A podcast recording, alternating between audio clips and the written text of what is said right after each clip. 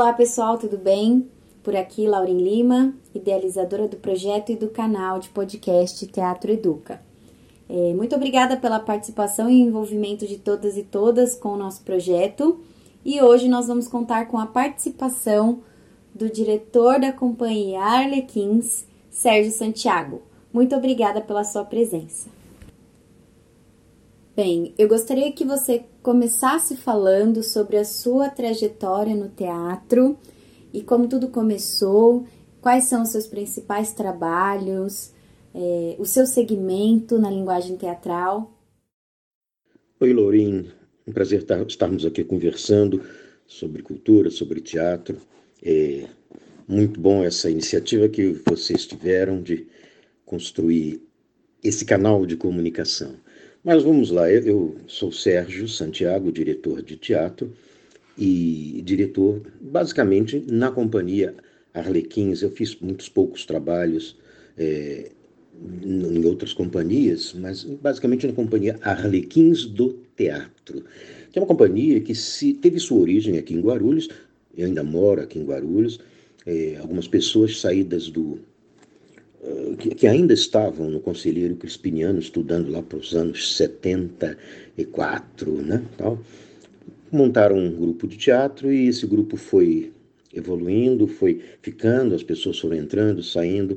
Desta época, a gente pode destacar a Ana Maria Quintal, que é fundadora da, do grupo, e também uma pessoa que se destacou bastante foi o Jamil, que depois saiu, Jamil Dias, que depois saiu para outros voos. Né? A gente teve uma influência muito grande aqui no começo do Teatro de Arena, porque houve uma passagem do Núcleo 2 de Arena, eh, com uma peça chamada Mil, A Epidemia, 1918, olha só, hein? um ciclo anterior de pandemia. E eles nos eles fizeram algumas oficinas para mostrar como isso é importante, essas oficinas, e nós participamos dessas oficinas e vimos que, olha, o teatro é uma coisa bem maior do que uma, uma, uma simples brincadeira, né? Também é uma, uma brincadeira, também é uma coisa boa de se fazer, mas ele tem é, prolongamento político, ele tem prolongamento na vida social e tudo mais que é bastante importante. E saímos fazendo teatro por aí afora. O, o Boanerges, Boanerges Ferreira era, um, era o diretor nessa época, foi a primeira montagem lá em 1974. A primeira montagem foi Orfeu da Conceição, um texto de Vinícius de Moraes, belíssimo, e muito, foi muito bem representado. E, e a, a, gente, eu, eu, assim, ficamos encantados com aquela, com aquela linguagem, com a possibilidade daquela linguagem, né? E daí saímos, cada um, um alguns foram para um lado, é, eu e Ana, Marisa Quintal também, é, continuamos no grupo, outras pessoas entraram. Inicialmente ele, ele tinha uma característica guarulhense, a gente ensaiava em Guarulhos, apresentava em Guarulhos, e o, Jamil saiu para a escola de é, para escola de comunicação e artes, a ECA da USP, e o Boanerges saiu para é, escola de arte dramática, com as quais ECA e EAD nós sempre mantivemos contato. Foi, vamos dizer assim, um, um curso como ouvintes, eles como participantes mesmo, e nós, como ouvintes, aprendendo aquelas coisas, vendo as profundidades mais interessantes do teatro e tal. E, logo, logo nós sentimos necessidade de ampliar a, a vida artística em Guarulhos, era um pouco é, pequena ainda, sabe? Você fazia um espetáculo, fazia algumas poucas apresentações e acabou. Né? Então, não se monta um espetáculo para fazer uma, algumas pequenas apresentações, ficar meses ensaiando e tal. É, então, começamos, claro, a ir para São Paulo, que era a, a, capital, né? atraindo a gente.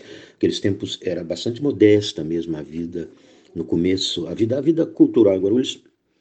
Ainda hoje, né, ainda, ainda há um pouco de problemas, sim, bastantes problemas. É, mas a gente ah, diversificou, fomos cair no mundo. E, e, desse cair no mundo continuamos sempre, nesses, nessas décadas todas de teatro, né? nós já viajamos bastante, fomos para é, Colômbia, Venezuela, Portugal, Cuba, Argentina, é, sempre viajando, trocando com outros grupos, que é muito importante. E a nossa linguagem é uma linguagem de teatro épico. Né? O teatro épico ele não visa é, mostrar coisas é, só o, o, ator se transformando. Ele, ele visa a transformação, sim, mas a transformação da sociedade. Então não precisa haver no teatro épico a identificação com personagens. Ah, eu estou me identificando com esse cara que apanha muito, coitado, mas no fim ele vai bater. Não. É, o teatro épico está aí para discutir as coisas da nossa vida, da nossa sociedade. Antes do surto da pandemia e do decreto de distanciamento social, vocês estavam com algum espetáculo em cartaz? Se sim, conta um pouquinho sobre ele pra gente. É, essa pandemia, né, foi a mosca que caiu na sopa, né, de todo mundo. E a gente estava em cartaz, sim, quando a pandemia pegou aqui por terras brasileiras. É, a, gente, a gente estava no Teatro Utopias, na Lapa, até o dia 14 de março, portanto, na semana da, eh, da, de fechar, de fechamento total devido a essa pandemia que está aí, é, com essa tragédia toda de tantas pessoas perdendo a vida e, e tudo mais. E, e nós tínhamos temporada no mês de março, mês de abril todo, lá no Utopias, um teatro muito bom, assim, pequeno e acolhedor, é muito bem cuidado, né? E nós estávamos lá justamente com uma peça chamada O Capital. O Capital é um espetáculo baseado num livro de Marx. O Capital, aliás, nos livros, né? São três principalmente, três livros do Capital. E nós achamos assim que é uma, uma, uma são ideias muito importantes e a maior parte das pessoas não tem embalo, assim, sabe? Embalo para ler aquilo, né? Então, vamos transformar essas ideias em teatro, em teatro alguma coisa é, boa de se assistir, divertida e, e simples para as pessoas começarem a refletir sobre isso e, claro, as pessoas que gostarem começarem a, a ler depois o livro, né? Então, estamos fazendo uma temporada muito bem sucedida lá no, no Utopias, quando o bichinho pegou a gente aqui no Brasil. Se você pudesse nomear dar uma significação para o tipo de teatro que vocês fazem, qual seria? Esse tipo de teatro que a gente faz, não só a gente, mas várias outras companhias, vários outros artistas, é um teatro eminentemente político. Então, é um teatro político, épico e político, mas político, claro, na acepção ampla da palavra, não é político partidário é, ah, daquele partido daquele outro. Não, não. É político na, na, no sentido de que ele é voltado para que as pessoas é, pensem no seu estar no mundo, estar na sociedade. Estamos fazendo o quê? O que está errado? Quais são as coisas erradas? O que, que a gente pode fazer para modificar? É, perceber nosso lugar na sociedade. Né? E, e sim, sem pretensões de dizer, ó, oh, então temos que fazer isso, temos que fazer aquilo. Não as pessoas percebendo, as pessoas vão fazer. É, nós vivemos numa sociedade extremamente industrializada em que o homem ficou um pouquinho, o ser humano, né? O humano ficou um pouquinho para trás. Aliás, um pouquinho, não, ficou muito para trás. E a gente tem que é, questionar isso sempre, questionar isso sempre. Para que, que nós precisamos? É, nós, nós gostamos de coisas, de ter materiais, de comprar coisas, de né, possuir coisas, ah, de, de, trocar umas com as outras. Mas, né, puxa, ser esse o sentido da vida, mas ah, não dá, né? Então a gente quer, através do teatro, questionar isso, mas para fazer isso a gente precisa de justamente isso, referências, né? Pensando no contexto teatro e sociedade, o que você acredita que vai acontecer com a linguagem teatral no período pós-pandemia? Você fala dessa relação entre, entre o teatro e a sociedade, né? uma, relação fundamental, claro. É, você pode fazer cinema por exemplo, e não ter sociedade nenhuma para ver o filme ficar pronto e tá lá. Mas o teatro você tem que ter as pessoas ali, no, no, no o público, o espectador, para concordar, discordar, gostar, odiar, e, e é com isso que se faz teatro. Então, mas mais do que isso, o teatro, aproveitando essa, essa coisa que é imanente a ele, que é a presença do outro, é um lugar para a discussão. A discussão é, é, a ágora, como diziam os gregos, né? a praça onde as coisas acontecem socialmente, é hoje em dia o teatro, e cada vez mais é o teatro. Né? É, o que, que vai acontecer no pós-pandemia? Bom, nós fomos teatro, diversões e tudo mais, nós fomos os primeiros a parar e vamos ser com certeza os últimos a voltar, porque, claro, a população vai ficar muito justificadamente, vai ficar com medo de aglomerações, com receio de, né, para até isso voltar.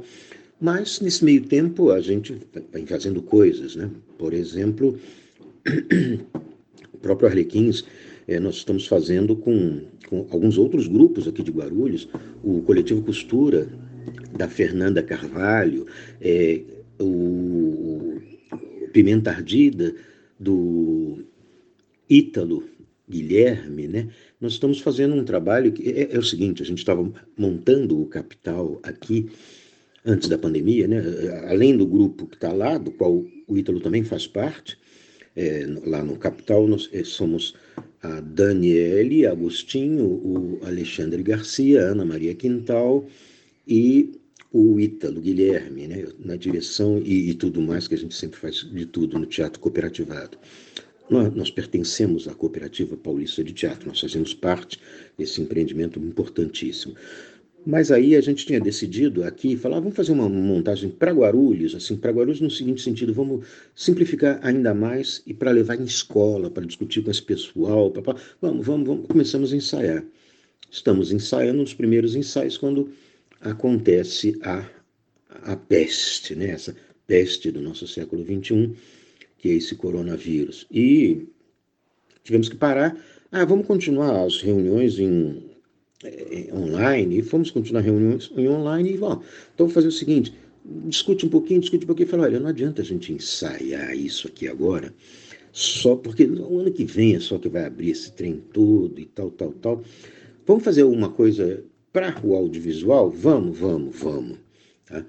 É, a Fernanda e o Ítalo, bastante entusiasmados, começamos a entrar nesse mundo do audiovisual com um montão de técnica que precisa ser aprendido e tudo mais, e nós somos, e, inclusive montamos é, esse, esse primeiro, esse, esse nosso primeiro uh, lançamento, vamos dizer assim, foi um pequeno, 20 minutos aproximadamente, o os Novos Filhos da Dita, que em princípio era baseado numa ideia que foi a nossa peça anterior, foi, era chamava-se Os Filhos da Dita, por dita, aí nós chamamos a ditadura. Né? O que, que aconteceu depois que a ditadura diz que se foi? Né? Aí estávamos analisando isso, fizemos esse espetáculo, e aí estávamos refazendo e, resolvemos montar então no, no audiovisual, porque é, é o caminho agora, é o caminho.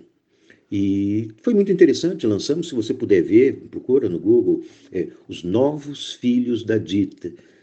Está é, tá no YouTube. Está fazendo parte, inclusive, de um projeto mais amplo que é Presos aqui em Nossa Liberdade. É, para essa, essa contradição de estarmos presos, mas ao mesmo, mesmo tempo sermos livres e podermos fazer coisas e tudo mais. E, sabe, eu acho que o que vai acontecer no pós-pandemia, bom, ninguém sabe, a minha bolinha de cristal está no, no concerto agora que eles vão trocar pilha, é, então nós não sabemos, mas a gente pressente né, mudanças profundas e Evo é, aliás, que, que haja mudanças profundas, porque, poxa, né? As coisas não estavam bem antes. A, a, tal da normalidade não era tão normal assim, não. Então nós não queremos aquela normalidade, as coisas vão mudar. E no teatro, acho que vai ser incorporado muito essa coisa da técnica que a gente vai aprendendo para ligar esses botõezinhos todos aqui e tal. E o teatro sempre sempre sai das crises, porque ele, ele é sobre a crise, né? sobre a crise do humano, sobre a crise da sociedade, sobre a crise é, das pessoas, sobre a crise pessoal, sempre, sempre é sobre a crise. E, e um pouco, né, sempre sobre a peste. Então, ele vai sair é, fortalecido de alguma maneira, nós, sobreviventes, né, que, que estejamos entre os sobreviventes, e que, que a coisa vai continuar, sim. Como exatamente eu vou precisar, depois de trocar a pilha da, da bateria, da, da, da minha bola de cristal, a gente vai ver isso. Mas provavelmente a coisa aconteça antes, né? Conta pra gente como está sendo o processo de entregar um produto artístico baseado no teatro, porém fora dele. Quais são os formatos que vocês estão utilizando para que o grupo continue ativo, trabalhando e, e produzindo, mesmo com o distanciamento social devido à quarentena? O nosso processo é, nesse tempo pandêmico, ele, ele foi nesse trabalho, principalmente com a, agora com a Fernanda e o Ítalo, a gente descobriu uma série de coisas bem interessantes e, e sabe, dá para se fazer coisas pela técnica, dá para se ensaiar, é um pouquinho mais dificultoso alguma coisa assim, tal, mas é, dá para se fazer mesmo com esse distanciamento social e isso é inclusive instigante porque você tem que resolver, olha, a cena, se tiver cena de beijo, cada um está do seu na sua casa para dar esse beijo. Como é que faz isso? Né? E a gente foi descobrindo que dá para fazer muitas coisas interessantes.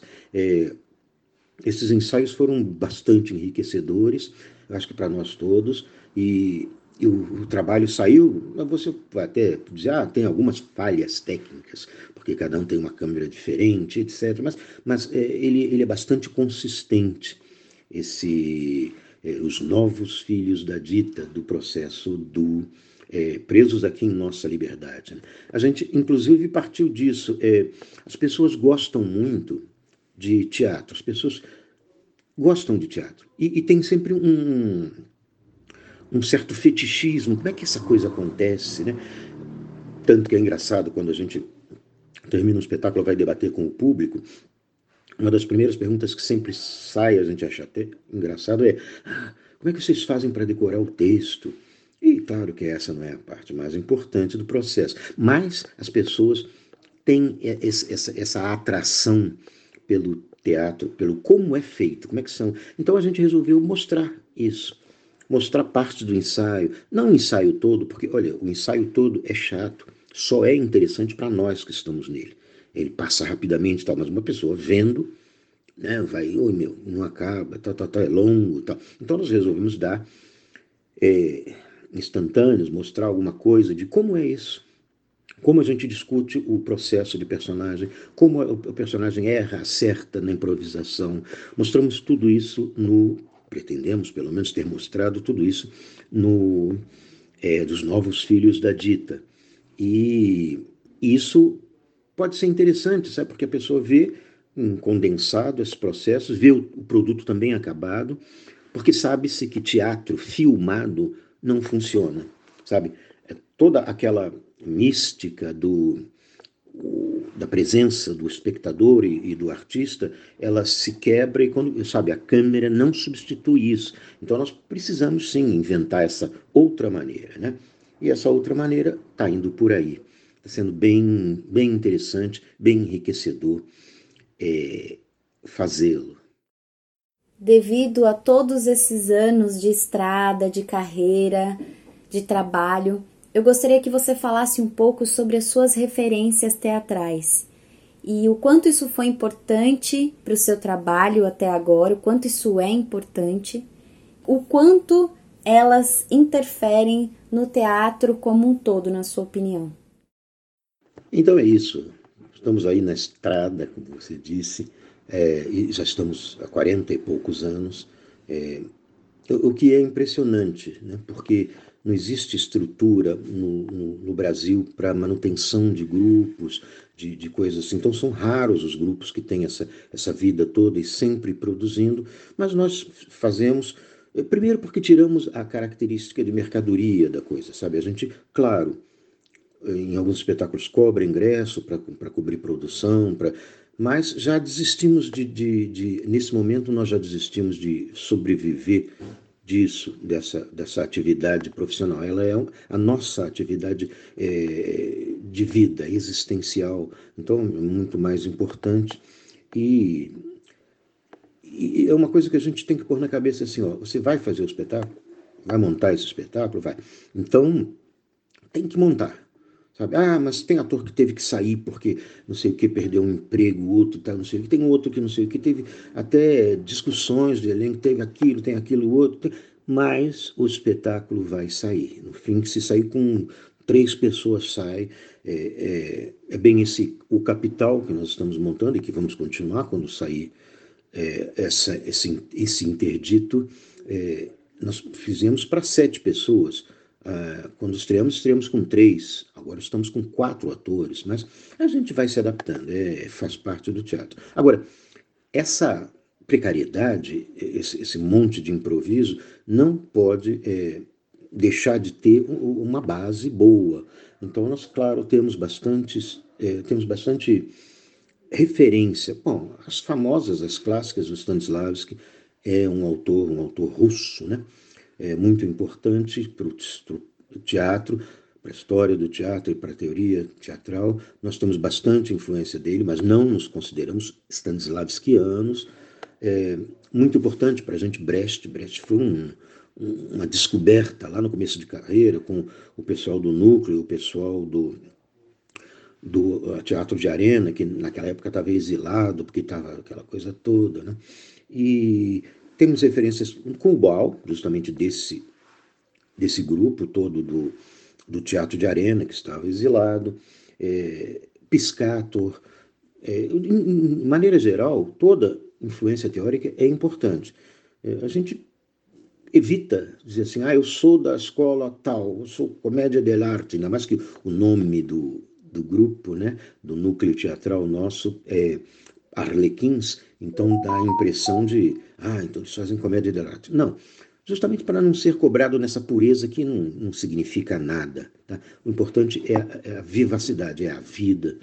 É, importância, por exemplo, é, do Paulo Freire, tá? não era teatro, né?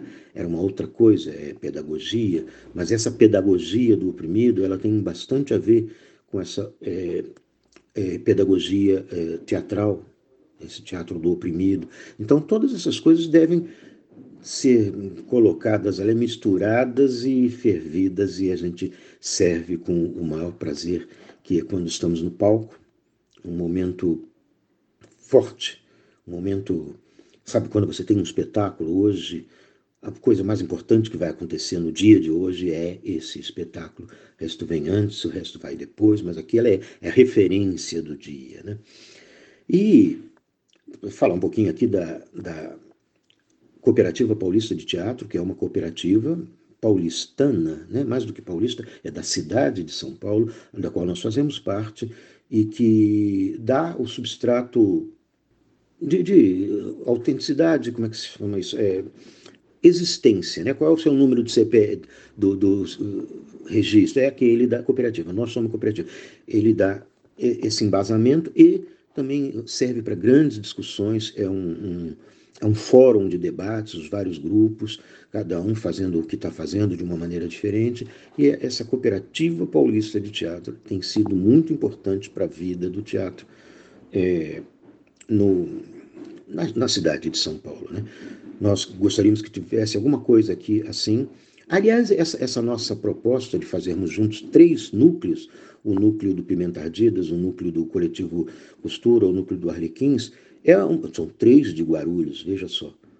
É, é um luxo, né? Para a época que nós começamos, não existiam três grupos de teatro em Guarulhos. Agora existem muito mais, existem grupos de cinema. Então a gente começar a usar essa estrutura da qual a gente pode lançar mão, uma estrutura maior da, da nossa união, seja com cooperativa, seja não, cada um fazendo o seu tipo de coisa sem é, interferir no do outro, e fazer, fazer, fazer, e principalmente isso.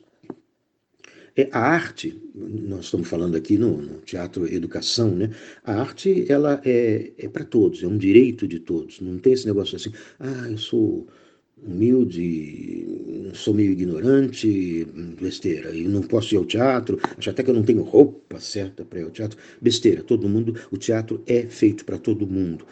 Nós tivemos aqui em Guarulhos, o, o Arlequins fez em parceria com a Secretaria de Educação de mil, eh, mil, mil olha só, 2010 até 2017, nós tivemos um, um, uma, um projeto muito interessante que foi o Teatro na Comunidade.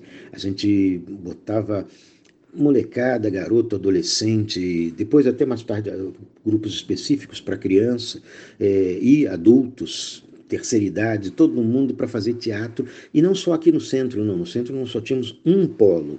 Na verdade, eram 18 polos espalhados por Guarulhos. Sabe, você está lá no Pimenta, você está lá na Ponte Alta fazendo teatro. Muitos achavam que não, não vai haver interesse, tá, tal, as pessoas não. Olha, sempre cheio, sempre o pessoal querendo ver. Não só as pessoas aprendiam novas formas de ver a realidade, mas até a família também. Ah, daqui a pouco vão apresentar é, o trabalho desse polo aqui. Vai a família toda, a mãe com aquele neném no colo, aquelas coisas muito, muito interessante. Teatro é para todo mundo. Aliás, quanto mais a gente é, vou usar a palavra oprimido, né? que existe opressão, tá nela, mais a gente necessita de teatro, porque o teatro é um, você percebe que o, quando você entra em palco, independente ainda das condições técnicas, se você já domina a linguagem, não, não. Quando você entra em palco, você percebe assim: eu tenho voz nesse mundo, eu tenho o direito de estar aqui nesse palco com essas outras pessoas fazendo e falando o que a gente quer falar. Esse direito é político e quando somos alienados dele, ah, a coisa fica ruinzinha. Muito obrigada, Sérgio Santiago, pela sua participação e a você que nos ouve, muito obrigada e até a próxima.